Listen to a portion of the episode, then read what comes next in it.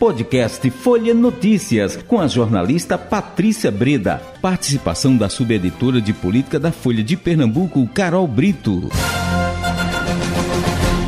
Terça-feira, 13 de setembro de 2022. Começa agora mais um podcast Folha Notícias, direto da Rádio Integrada Folha de Pernambuco. Sou Patrícia Breda. O papo agora é política. Com ela, Carol Brito, jornalista, subeditora de política do Folha de Pernambuco. Oi, Carol! É, a Priscila é, falou hoje né, na, na Rádio Folha durante a sabatina de que ela acredita num segundo turno entre duas mulheres. Você concorda com ela, Carol? Pois é, Patrícia. Ela se mostrou bastante confiante nessa sabatina que eu tive o prazer de participar hoje pela manhã na Rádio Folha, hum. fechando essa série de conversas com os candidatos a vice. E ela acredita, é, Patrícia, que essa é uma eleição feminina. Ela vê uma no eleitorado em votar em uma candidata mulher para o governo do estado, né? Uhum. Então, por é do segundo turno entre Raquel Lira e Marília Reis, né? Marília que está numa situação aí mais confortável nas pesquisas, né? Está aí disparada, 35% no último levantamento do IPESP, mas Raquel tem uma situação menos confortável, a gente sabe, né, Patrícia? Ela está ali naquele super empate técnico que as pesquisas estão apontando entre quatro candidatos ao governo, né? um cenário realmente inédito no Estado, mas a Priscila Krause está é, tá muito otimista. Também é, dentro dessa linha de aposta de que a principal adversária é a Marília Reis, também adotou um discurso muito forte é, contra a candidata de solidariedade, disse que ela representa a continuidade do governo Paulo Câmara, citou a relação do vice dela, Sebastião Oliveira, uhum. com o governo do Estado, que está avaliado é, há algum pouco tempo, assim como seu candidato ao Senado, André, André de Paula. Sim. Então, foi mais ou menos a sozinha ali do discurso da Priscila Krause, viu, Patrícia? Sim. É, e aí, vamos ver, né? Vamos ver como é que esse cenário se, se mantém, não é? é? As eleições estão já chegando, eu já estou ficando bem ansiosa, viu, Carol? Pois é, são 20 dias Patrícia, é. o cenário está tão indefinido que a gente às vezes acha que falta até mais, né? Isso. Mas não falta não, são só 20 dias para a eleição, viu? Gente, é rápido demais. Isso nos, é, é, abrir e fechar de olhos, é rápido, o tempo está muito depressa, daqui a pouco a gente está aí lá, indo votar. Não. É, e eu confesso a você que eu estou muito ansiosa esse ano, não só com o resultado é, estadual, será que teremos segundo turno? Será que tudo vai ser resolvido no primeiro turno? Como se, se mantiver desse, desse jeito, a gente vai ter o segundo turno, não é? É, o, é o que as pessoas falam, que as pesquisas mostram, mas em nível é, de Brasil, né? Será que a gente vai ter segundo turno? Será que a gente vai ter primeiro turno? Você arrisca? O que, é que você arrisca, Carol? Então, Patrícia, foi até bom você entrar nesse assunto, porque eu já entro no meu segundo destaque, viu? Uhum. Porque hoje o presidente Jair Bolsonaro fez uma série de sinalizações que ele não costuma dar, viu, para o eleitorado de centro.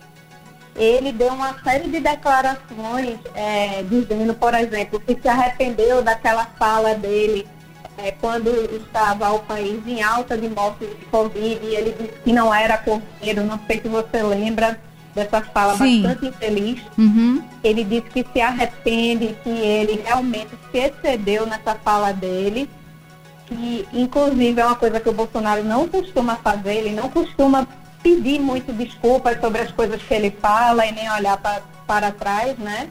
E também disse ao contrário do que ele vem dizendo aí há alguns bons meses, de que caso ele perca a eleição, ele vai aceitar o resultado, vai para sua casa e vai se recolher. Ou seja, uma série de acenos aí do presidente Jair Bolsonaro ao eleitor mais moderado, aquele eleitor menos radical, que é uma mudança de postura, né, Patrícia? A gente Sim. vê geralmente, é, nesses quatro anos do governo Bolsonaro, que ele sempre optava muito por, para falar com aquele eleitorado dele mais radical, né? adotando um tom cada vez mais incisivo. é, contra as instituições, enfim, alguns, algumas declarações que renderam até inclusive dores de cabeça para o governo, né, enquanto alguns aliados dele pediam moderação, ele se negava e continuava esticando a corda. Uhum. E agora na eleição a gente vê um movimento do Bolsonaro que aparenta ser o seguinte, né, Patrícia? O eleitorado mais radical ele tem. Esse está garantido a mais ou menos 30% ali da fatia do eleitorado. Mas agora, para vencer a eleição com Lula, né, para chegar ao segundo turno e para derrotar o petista nessa disputa tão acirrada, ele começa a ver a necessidade de fazer acenos a esse eleitorado mais moderado, né? Uhum. É, é isso aí. É, vamos ver também como é que vai se comportar é, o Ciro Gomes diante de tudo isso. Ele que está vindo aqui para Recife, é, se eu não me engano, na quinta-feira. É, isso. É, ele já... cumpriu as agendas com a vice-prefeita do Recife, Isabela de Roldão. Uhum. Pois é, vamos ver, é, porque Ciro também tem dado umas declarações, tem feito umas declarações assim terríveis, né? Não, pois é, enquanto a gente fala que Bolsonaro está tá tentando adotar um tom mais moderado, pelo menos hoje, né? Foi essa tática dele, o Ciro, ele vem é, colocando o pé no acelerador, né? O que faz um pouco de sentido, né, Patrícia? Porque se você vê num resultado de polarização, né? Uhum. É comum que os candidatos que estão à frente, eles fiquem administrando o resultado e apenas é, reduzindo os riscos da campanha, né? Já o Ciro não, ele tem que aparecer, ele precisa é, de algum fato novo para manter essa candidatura viva. Então, é natural que ele adote esse discurso um pouco mais forte, que tem rendido fortes críticas. A gente já comentou isso em algum é, programa. É, tem rendido muitas críticas da esquerda, né, de que ele estaria funcionando mais como uma linha auxiliar do bolsonarismo do que como um candidato, um candidato de terceira via. Isso pode ser visto, inclusive ontem, Patrícia, hum. quando ele fez uma série de críticas a esse encontro de Marina Silva com Lula, que aconteceu no último domingo, e a postagem dele foi, com, foi compartilhada pelo ministro Fábio Faria, que é um ministro do governo Bolsonaro, ou seja, a gente sabe, dá para entender a quem essas críticas do Ciro estão funcionando, né?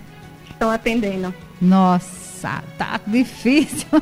É, é, o Ciro que representa um. Nossa, o PDT que tem todo um histórico de, de luta, né? Pelo, pelo social, uma, um partido mais orientado aí pelas disputas é, do povo, né? Da a esquerda. pauta trabalhista, né? É, isso, né? E aí, de repente, o é, Ciro Gomes está com um papel aí bem é, é, diferente de tudo, né? E algumas pessoas até se sentindo surpresa, nossa, como é que Ciro.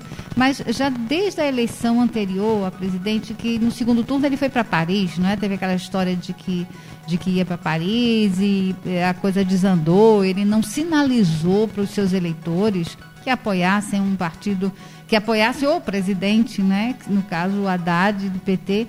E aí aconteceu no que aconteceu. Eu acho que já desde 2018 ele já vinha querendo é, é, é, faz, fazer esse apoio aí. Porque foi, não deixou de ser um apoio a Bolsonaro, né, Carol? Eu... Ele tenta ali atacar tanto Lula contra, como Bolsonaro só que acaba ficando com um discurso muitas vezes é, um pouco confuso, né? Uhum. Para o eleitor que às vezes é de direita ou de esquerda, né? Então, é, é uma tentativa do Ciro Gomes, é, Patrícia, na minha avaliação, de tentar se manter vivo realmente numa disputa em que todo mundo só pensa em Lula e Bolsonaro, né? Ele está tentando chamar a atenção e uhum. acaba desagradando é, os dois lados, né? Acaba que isso pode ser um efeito aí colateral desse discurso, né? Ô, Carol, e já para a gente ir se despedindo, você tem mais algum destaque que você quer trazer para a gente?